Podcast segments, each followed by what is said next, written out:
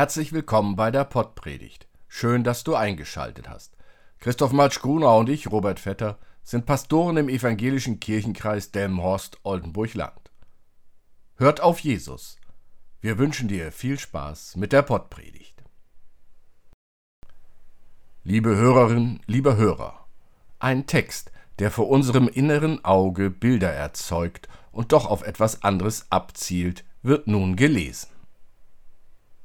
Und nach sechs Tagen nahm Jesus mit sich Petrus und Jakobus und Johannes, dessen Bruder, und führte sie allein auf einen hohen Berg. Und er wurde verklärt vor ihnen, und sein Angesicht leuchtete wie die Sonne, und seine Kleider wurden weiß wie das Licht. Und siehe da, da erschienen ihnen Mose und Elia, die redeten mit ihm.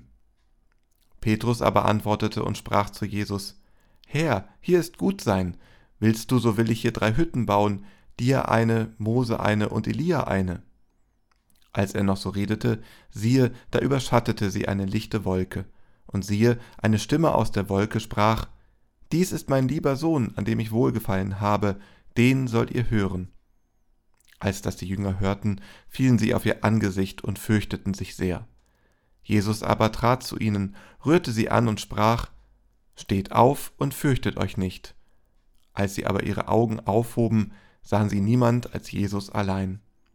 Und als sie vom Berge hinabgingen, gebot ihnen Jesus und sprach, Ihr sollt von dieser Erscheinung niemandem sagen, bis der Menschensohn von den Toten auferstanden ist. Jesus sollt ihr hören. Genau dazu fordert uns der Text des heutigen Sonntags auf. Dort heißt es, Dies ist mein Sohn, an dem ich wohlgefallen habe, den sollt ihr hören. Oder mit anderen Worten, Hört auf Jesus. Hört ihn. Damit ist eigentlich alles gesagt. Dem gibt es nichts hinzuzufügen, oder? Und ich könnte jetzt Amen sagen. Ich tue es nicht, denn du und ich, wir wissen, dass der Mensch, du und ich, dass wir ein Problem mit dem Hören haben. Mit Adam und Eva fing es an, und bis heute ist es so geblieben. Auf das Wort eines anderen hören fällt uns immer wieder schwer. Es fängt an bei den Kleinigkeiten wie der Warnung vor dem Betreten von vereisten, aber noch nicht tragfähig gefrorenen Wasserflächen. Immer wieder müssen die Rettungsdienste eingebrochene Menschen aus dem Eiswasser fischen. Oder kleinere Kinder. Immer wieder ermahnt man sie, nicht über Tische und Bänke zu klettern und zu toben, weil man das Unglück kommen sieht. Oder frisch gebackene Führerscheininhaber. Sie sollten die Rede von der Fliehkraft hören. Solche Beispiele könnte ich noch viele aufzählen, doch allen ist eines gemeinsam. Alle haben die Warnungen, Mahnungen und Ratschläge gehört, so wie Adam und Eva gehört haben, nicht von diesem einen Baum zu essen. Doch hören und auf das Gehörte hören sind zweierlei Dinge. Das wissen wir nur zu gut. Der Mensch, also wir, der bringt es sogar fertig in einer Diskussion, in einem Austausch von Argumenten mit den Worten hört, hört auszudrücken, dass er keinesfalls gewillt ist, auch nur einen Moment dem zuzuhören, was der andere sagt. Immer wieder in Diskussionen lässt sich beobachten, dass für die einen mit der Rede alles bewiesen war, was vor dieser Rede geglaubt wurde, und für die anderen nichts. Dabei war es völlig egal, was gesagt wurde. Und wie wichtig wäre es doch, dass einander zugehört und aufeinander gehört wird denn in vielen Fällen hängt das Leben unzähliger Menschen daran, ob es gelingt, einander zuzuhören oder nicht. Das Nichthören bringt immer Verletzungen mit sich. Das Nichthören führt zu Schmerzen, körperlich wie seelisch. Nicht immer geht es um Tod und Leben. In einer Beziehung führt das Nichthören womöglich zur Trennung.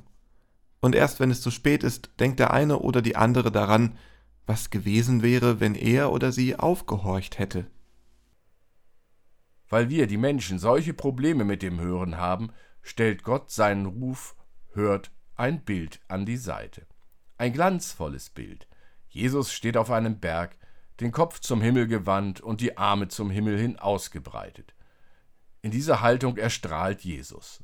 Sein Gesicht leuchtete wie die Sonne und seine Kleider wurden gleißend wie das Licht. Ein überwältigender Anblick. Ein grandioser Moment. Die Jünger Petrus, Jakobus und Johannes wollen für immer auf dem Berg bleiben, deshalb schlagen sie den Bau der Hütten vor. Und just in diesem Moment haben sie vergessen, Jesus zu hören. Denn wenige Tage vorher hatte Jesus seinen Jüngern erklärt, dass er sich auf dem Leidensweg nach Jerusalem befindet, damit geschieht, was Gott will. Statt sich mit Jesus nach Jerusalem zu begeben, wollen die drei nun auf dem Berg bleiben, wo sie so Wunderbares sahen. Ihr alltägliches Leben wollen die drei nicht wieder aufnehmen. Doch aus der leuchtenden Wolke über ihnen kommt die Stimme Gottes und ruft ihnen zu: Hört auf Jesus, er ist mein Sohn, er wird allen das Leben bringen, gerade auch in den Alltag hinein. Warum wollten Petrus und die anderen den Berg nicht verlassen, den Leidensweg nicht fortsetzen, also nicht hören? Weil das, was sie sahen, so unglaublich schön war. Sie wollten diesen Moment für immer festhalten. Doch Gott stellt mit seinem Wort klar, was Petrus und alle, die Jesus folgen wollen, zu tun haben. Hört, denn das, was ihr gesehen habt, ist das, was euch erwartet, wenn ihr hört. Dieses Bild, dieser strahlende Augenblick hier auf dem Berg soll euch Trost spenden und Zuversicht geben auf eurem weiteren Weg durch das Leben. Und wie dieses Bild des strahlenden Jesus zu verstehen ist, berichten die nächsten Verse. Ein riesiger, ja tödlicher Schrecken durchfährt die Jünger, als Gottes Stimme erschallt. Sie sehen ihr Ende gekommen, doch da tritt Jesus an sie heran und spricht Steht auf und fürchtet euch nicht. Jesus richtet sie auf, nimmt ihnen die Furcht und weckt Vertrauen in ihnen, so dass sie gemeinsam den Weg wieder aufnehmen und den Berg verlassen. Der Alltag hat sie sozusagen wieder. Und an dieser Stelle spricht die Geschichte auch in unsere Situation, in unseren Alltag hinein. Eingangs erwähnte ich schon, wie schwer uns das Leben manchmal miteinander fällt, weil wir nicht hören, nicht zuhören wollen.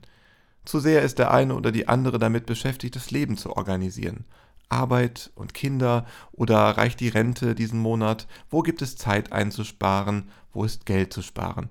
Und dazu stürzen noch so viele andere Dinge auf uns ein. Die Zeitungen berichten uns täglich von Missständen in der Politik, von hässlichen Verkehrsunfällen. Im Radio hören wir auch nur schlechte Nachrichten und das Fernsehen berichtet wieder ausführlich vom letzten Flugzeugabsturz und zoomt uns die verkohlten Leichen ins Wohnzimmer. Eine Nachrichten, eine Informationsflut, die uns nicht nur die Ohren verstopft, sondern auch mit den Bildern des Schreckens die Augen verklebt. Da fällt es schwer, neben dem eigenen noch Augen und Ohren zu haben für andere. In diese Situation, in diesen Alltag ruft Gott uns zu.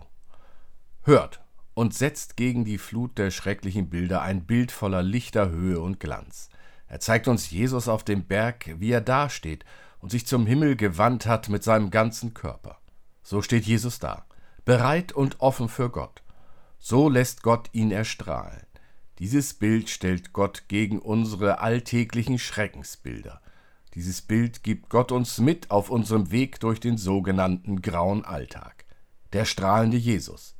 An ihm können wir uns aufrichten. Er spricht zu uns. Steht auf und fürchtet euch nicht. Nur hören müssen wir schon. Und wenn wir unser Leben als Weg über eine Eisfläche betrachten würden, als einen Weg, der praktisch in alle Richtungen gehen kann, ein Weg, auf dem wir vielen Stimmen begegnen, die uns alle in ihre Richtung lenken wollen, die uns alle tragfähiges, sicheres Eis versprechen, obwohl so manche Stimme uns auf dünnes Eis locken will, dann hilft uns das Hören auf Jesus, das Hören auf die Stimme Gottes, ein paar Mal weniger einzubrechen. Amen. Gott umhülle dich, dass dir die Luft zum Atmen bleibt, dass dir Feuer zum Wärmen bleibt, dass dir Wasser zum Tränken bleibt, dass dir Erde zum Leben bleibt. Gott umhülle dich. Amen.